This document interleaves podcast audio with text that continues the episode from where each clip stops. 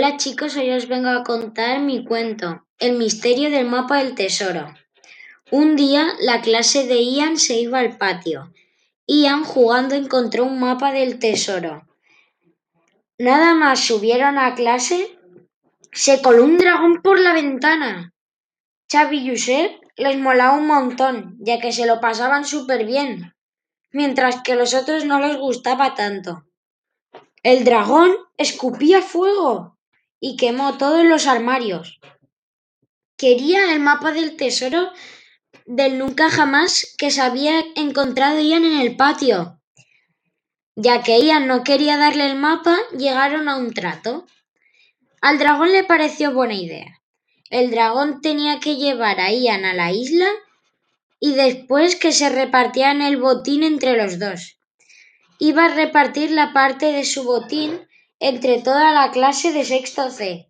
Pero no se fueron solo el dragón y Ian. Vinieron Adrián, Iker Valiente, Yago, Saúl y a los que más especial ilusión, Xavi y Josep. Y de repente aparecen Eva y Amalia de un portal a Hogwarts.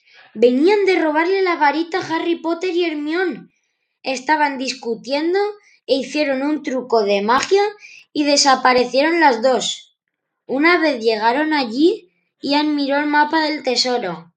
Estaba encima de una montaña llamada el Himalaya, ya que iba a ser súper fácil porque como el dragón volaba, pero no era tan fácil, porque tenían que esquivar varios obstáculos, un lago de, de anguilas venenosas, un puente de tablones de madera muy insostenibles con unos duendes que iban a intentar matarlos y por la por último enfrentarse a King Kong con una lanza, un arco y diez flechas.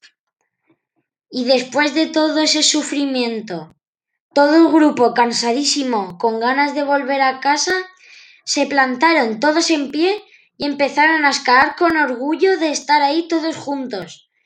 El dragón les propuso una carrera. Claro, como él tiene alas, la ganó. Los valientes héroes de esta historia reclamaron el botín. Había de todo. Rubíes, diamantes, joyas súper preciosas y demás. Tenía un precio valorado en 20 millones de euros. Con la satisfacción de haber conseguido este viaje a la isla del nunca jamás, y Xavi sin un dedo menos, pero orgulloso de la valentía que había tenido. Colorín colorado, este viaje se ha acabado. Espero que os haya gustado y que lo, y que lo hagáis que lo habéis disfrutado mucho. Adiós.